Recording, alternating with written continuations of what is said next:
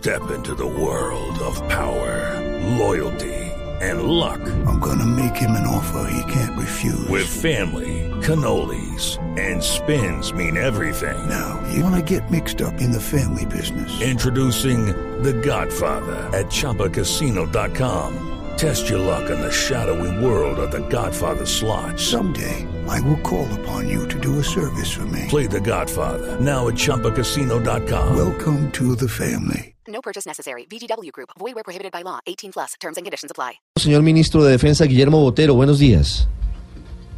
Buenos días. Ministro, gracias por estar con nosotros aquí en Mañanas Blue. ¿Cómo les fue en San Andrés? San Andrés, tan olvidada por todos los colombianos, tan importante para nuestro país, con tantos problemas de narcotráfico. ¿Cuáles son las conclusiones de- del encuentro que sostuvieron ayer en el Consejo de Seguridad? Pues yo diría, yo hablo en lo que respecta al Ministerio de, de, de Defensa, sobre el Ministerio de Salud, porque también estaba el Ministerio de Vivienda, pues hablarán los ministros respectivos. Yo le digo pues que San Andrés no tiene problemas de orden público, pero sí tiene problemas de delincuencia común y los estuvimos analizando largamente, hicimos un compromiso de que en el curso de los próximos días, y cuando digo próximos días, es que este año debemos cerrar con un 20% menos en, eh, en, en muertes violentas y con eh, 20% menos en seguridad ciudadana, básicamente en atracos a personas. Sí. Hablar de porcentajes en San Andrés es difícil porque el número de eventos no es grande. Por ejemplo, uno dice es que la extorsión aumentó un 33%. ¿Qué quiere decir eso? Que había tres casos de extorsión y se aumentó a cuatro. Entonces, esas cifras hay que mirarlas con mucho detalle, pero hay que trabajarlas duramente. El dato que le acabo de dar es un dato real. Señor Ministro, usted llega a la cartera de defensa en un momento complicado. Hay varios secuestros en las últimas horas y quiero preguntarle por el más reciente. No sé qué información tenga sobre el secuestro de tres soldados del Ejército Nacional en Fortul. ¿Quién es el responsable de este secuestro? Pues, Eh, no, no hay todavía identificados quiénes pueden ser los responsables, pero el Comando General de las Fuerzas Militares pidió ya un comunicado. Mm. Atengámonos al comunicado, pero entiendo que se trata de una imprudencia de, de los soldados y del comandante de la guarnición militar, que no siguió un procedimiento que estaba establecido. Ellos son conscientes que ese tipo de cosas pueden pasar. Se han creado unos procedimientos y esos procedimientos no se cumplieron, pero en eso sí les solicitaría que llamen mejor al general Mejía, que él le puede dar un parte muchísimo más completo que el, que el que yo pueda tener. Él me estuvo llamando esta mañana, pero desafortunadamente yo estaba hablando con un colega de ustedes y no pude atender la llamada. Y ahora me entró la llamada, entonces no se le he podido Claro. devolver. Le hablo con toda la transparencia y toda la claridad. Claro, pero, pero nos da claridad sobre lo que pudo haber pasado. Nada justifica un secuestro, pero sí pudieron haber fallado los protocolos de, del comandante del batallón Reveis Pizarro, que es el que tiene jurisdicción en la zona, y de los propios soldados que aparentemente iban vestidos de civil en un vehículo civil en una zona complicada. De eso vamos a hablar más adelante Sí. con el señor gobernador de Arauca. vehículos, la información que Sí. la información que tengo es que iban dos vehículos Sí. Uno de ellos no tuvo inconveniente y el otro sí. Sí. Señor ministro, hoy van, si no tenemos mal la agenda, el presidente Duque y usted a Tibú, al Catatumbo, a una Así zona es. muy difícil en materia de orden público, con un crecimiento exponencial de cultivos ilícitos en los últimos cinco años de manera particular. ¿Cuál va a ser la política del gobierno del presidente Duque en materia de sustitución y erradicación de cultivos ilícitos? Pues yo diría que eh, en primer lugar hay que entrar con todas las, entidades asistenciales primero que todo. Eso quiere decir eh, Departamento de Prosperidad Social, quiere decir SENA, quiere decir Instituto Colombiano de Bienestar Familiar, quiere decir un eh, Familias en Acción, quiere decir un número de instituciones a tratar de darle toda la asistencia posible, todo ese asistencialismo que tiene montado el Estado a esas personas que están dedicadas a los cultivos ilícitos. Ya una vez esas entidades entren, pues procederemos eh, a la erradicación. Ya no es una erradicación voluntaria, como lo anunció el presidente, es una erradicación obligatoria. Y en esas estaremos, eso es parte de lo que tenemos que hacer en el día de hoy. Sí. Ministro, esta, esta erradicación eh, obligatoria, como usted pues, nos lo recuerda que le dijo el presidente Duque, ¿no teme usted que vaya a generar más violencia de la que ya hay, que ese es el problema fundamentalmente en Cauca, en el Catatumbo, etcétera? Sí, pero uno es posible, Dios no quisiera, pero es absolutamente necesario eh, tomar estas acciones. No puede uno decir que porque vaya a tener problemas no erradica uno los cultivos ilícitos. No podemos seguir navegando en un mar de coca. Ese es un tema que hay que disminuirlo de manera significativa año tras año hasta entregar dentro de cuatro años un balance satisfactorio. Ese es un compromiso que tiene el gobierno. Sí, ¿Y cómo van a hacer que esa sustitución sea obligatoria? ¿Cómo van a acompañar a los campesinos? ¿Qué tienen en mente para cumplir con ese objetivo y con esa meta? Pues ya le dije, primero que tenemos que llegar con todas las entidades que tienen gobierno que son asistencialistas. El fundamento de eso, ya una vez otorgada una asistencia social, pues entonces comenzaríamos con la erradicación. Yo pienso que con diálogo y con alternativas todo eso es posible. Ministro, eh, del gobierno pasado quedó en suspenso el tema del sometimiento de las bandas criminales a la justicia con la nueva ley que se aprobó. ¿Usted ya retomó ese tema? ¿En qué va? ¿Hay posibilidades de que pronto algunos de ellos se, se entreguen? Bueno, seguramente, y esto lo digo no, no respecto a, a esta pregunta, sino a muchas más, ustedes comprenderán que apenas llevo un día de, de como ministro que en los próximos cuatro días no tendré ni siquiera oportunidad de sentarme en el despacho, porque todos los días estoy viajando a diferentes ciudades del país. Hay un sinnúmero de aspectos que es necesario entrarnos a discutir, tanto con el área jurídica como con el área militar, a ver cuáles son las decisiones que tenemos que tomar. Lo deseable sería que esas personas se sometieran a, a la justicia. Si no se someten, pues todo el peso de la ley les caerá y para eso están las fuerzas del Estado. Eso es lo que le podría decir.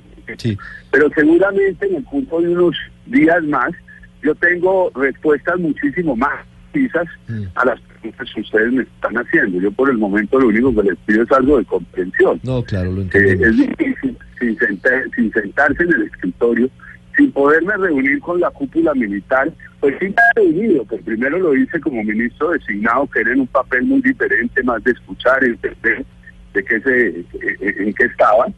Y, y, ya así en, propiedad, pues tendremos oportunidad de, plantear y de buscar. Lo entiendo. Por el momento estamos visitando las comunidades para enterarnos con, eh, con profundidad de lo que está sucediendo. Y pienso que esa es una buena estrategia, aunque se nos atrase un poco el trabajo de oficina. Le voy a hacer unas preguntas muy concretas eh, y, le pido si puede una respuesta, ministro. No son tan específicas, sino son de, de temas eh, que, que están pendientes en la agenda y que seguramente usted ya, ya tiene en su escritorio y tiene manejo de ellos. Sobre el tema de la sustitución obligatoria de cultivos ilícitos. ¿Tienen pensado cómo van a proteger a las familias que hoy, entre otras cosas, son asesinadas en las zonas por los carteles mexicanos o por eh, los narcotraficantes que están en desacuerdo con esa sustitución? Claro, hay que proteger todas las personas. Si esa es la pregunta que usted me está haciendo. Pero ¿cómo lo van a hacer? La protección de vida. Pero tienen ya previsto un plan para hacerlo. el problema, valorarlo, eh, eh, eh, entender la dimensión del mismo y sobre eso diseñar una política de seguridad. Perfecto. Eso es lo primero que hay que hacer. Tiene que entrar el Estado, pues con sus, fuerzas legítimas a ejercer precisamente ese deber constitucional de proteger la vida. Sí. Ligado a eso, ¿Usted tiene ya algún avance sobre la reglamentación de la protesta social que seguramente se va a dar en los sitios donde hay cultivos ilícitos? Ese es un tema que, a mí me han tratado de, o, me involucré como consecuencia de, ser presidente de FENALCO. Yo hice unas declaraciones sobre protesta social, sobre consultas previas, sobre consultas populares y sobre 17 eh, temas más eh, presentando un libro que lancé en el marco de la Cumbre de Concordia, que era un evento copatrocinado con FENALCO, por FENALCO y por el Instituto de Ciencia Política Hernández Chavarría Loza. Allí presenté ese libro Y, en ese libro hice, eh, mostré las conclusiones que habíamos llegado sobre la protesta social, que no era nada diferente a reconocer jurídicamente qué era lo que había pasado y cómo se venían incrementando. Y lo que había pasado, que la protesta social estaba reglamentada en el Código de Policía cuando vino la revisión constitucional a Corte, por tratarse de un derecho fundamental, conceptuó que no se podía hacer esa reglamentación por ley ordinaria y que requería ley estatutaria, para lo cual dio un plazo hasta junio de 2019. A eso me estaba yo refiriendo. Ya con posterioridad a la hora el presidente me anunció como ministro y desde entonces he tenido que guardar un discreto silencio, entre otras razones, por ser un tema del Ministerio del Interior. Entonces no hay que confundir las declaraciones que yo di como presidente de FENALCO a mi condición ya de ministro. Queda absolutamente y, y claro. quiero zanjar ese tema. Yo creo Sí. que es absolutamente claro. Yo creo que les mandé a ustedes el libro en su momento. Sí, señor. Pero con mucho gusto a su de trabajo les hago llegar hoy nuevamente otro libro. Sí, ministro, Y les volvemos. recomiendo que Sí. lean la, la mesa 18, está claramente explicado lo que yo dije. ese día. Vamos a releer eh, ese libro, por supuesto, ministro. ¿Volvemos al glifosato para la fumigación de cultivos ilícitos? Hay que leer una sentencia de la de la Corte Constitucional, un pronunciamiento de la Corte Constitucional sobre ese punto. Yo no te- sé que existe, pero le soy franco y honesto, no he tenido oportunidad de leerlo. Lo haré en este fin de semana Sí. y, y miraremos la Corte qué dice al respecto, abre verdaderamente las puertas para hacerlo o si definitivamente no se puede. Ministro, ¿el ELN va a ser combatido con bombardeos en medio de la indefinición de si continúa o no la mesa de negociaciones? No le- escuché, ¿qué qué Sí. me dice sobre los No, bombardeos? le pregunto que si al ELN lo van a seguir bombardeando y persiguiendo con operaciones mientras se define si habrá o no continuidad de la mesa de negociaciones con ese grupo guerrillero. Se usará toda la fuerza de la ley con total y absoluto respeto al derecho internacional humanitario para combatir los grupos armados organizados y que están al margen de la ley. Eso sí, le digo con claridad, será contundente el ejército y la policía y la Fuerza Aérea. Seremos contundentes porque si están por fuera de la ley, obviamente hay que solicitarles que se sometan y si no se someten, pues serán eh, atacados como es lógico. No, no existe otro camino para mantener el Derecho. Sí, claro. Es decir, sí, justamente durante el discurso de posición del nuevo presidente Iván Duque, pues mencionó este tema del ELN, dijo que va a hacer una evaluación completa, que va también a hablar con Naciones Unidas, con la Iglesia, con todos los países que están apoyando este proceso. Ya comenzaron las reuniones precisamente con todos esos actores. Ya usted está hablando con alguien sobre este tema en particular del ELN, con Gustavo Bell tal vez. No, yo pienso que, que no han comenzado aún. Como les digo, estamos dedicados a, visitar las zonas de conflicto para tener una mayor comprensión del tema y especialmente para oír las inquietudes de la sociedad civil. Yo diría que ese es el punto más importante. Primero hay unos consejos de seguridad y luego se vuelven unos los mismos de seguridad, pero ya ampliados con la comu- comunidad. Se oyen las quejas de las personas y luego las autoridades dan las respuestas correspondientes. Ministro, ¿ya conoce usted si existe un plan estratégico de las fuerzas militares colombianas que esperamos no se tenga que utilizar, pero que sí debería tenerse en prevención ante una eventual confrontación bélica con Venezuela? Le, le contesto que no, pero también le, contesto con toda la franqueza desde el primer día. Todo lo que sea de carácter reservado, pues obviamente jamás saldrá a la prensa y, y, y ruego que me comprendan. Es más, si tuviera, que no la tengo, y si hubiera algún problema que por el momento no lo hay, también sería de carácter reservado. Pero le soy franco que por el momento no hay ninguna preocupación profunda, ni mucho menos, pero tampoco lo he hablado en detalle con los generales. Como le digo, con los generales pude hablar para efectos del empalme. El Sí. día de la posesión conversé brevemente con ellos y ayer que estuvimos en el consejo en, en- en San Andrés. Hoy nuevamente Sí. viajo con ellos al Catatumbo y seguramente ahí en el avión en alguna ocasión tendré oportunidad de conversar con ellos. Sí, ministro. Pero desde ya yo lo tengo que plantear con Sí, total y absoluta transparencia. No, y, y- Lo que es confidencial y que No, claro. parte del Estado, pues no podrá ser revelado No. a los medios Y les voy a pedir durante todo mi ejercicio que comprendan ese punto. No podría ser No, por manera. supuesto, ni más Y faltaba. lo digo con todo el respeto que Pero, ustedes me merecen. y, y no le voy a pedir detalles, pero sí existe un plan de las fuerzas militares en un escenario como el que le estoy planteando.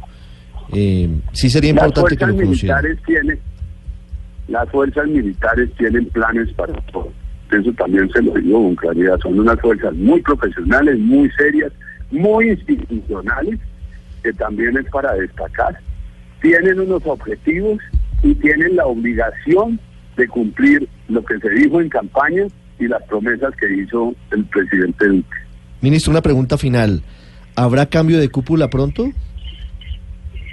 es del fuero del señor presidente esa sí es una pregunta que no me corresponde a mí Pero, pero usted Pues, recomendaría, pero usted recomendaría un cambio de cúpula? pues, No, yo no le puedo confirmar porque es un tema que no lo he tratado con el señor presidente Mm. y eso es honesto lo que le estoy diciendo, Claro. pero es del, del fuero exclusivo del señor presidente, así como designa. Digamos que hay unos actos que son personalísimos del presidente, la designación de secretario general, los nombramientos de ministros y de a- algunos entes, de algunos eh, departamentos administrativos y como es obvio la cúpula militar, eso es decisión del señor presidente. Sí. Señor Él es ministro. el comandante en jefe. Él es el comandante en jefe. Señor ministro de Defensa, Guillermo Botero, muchas gracias.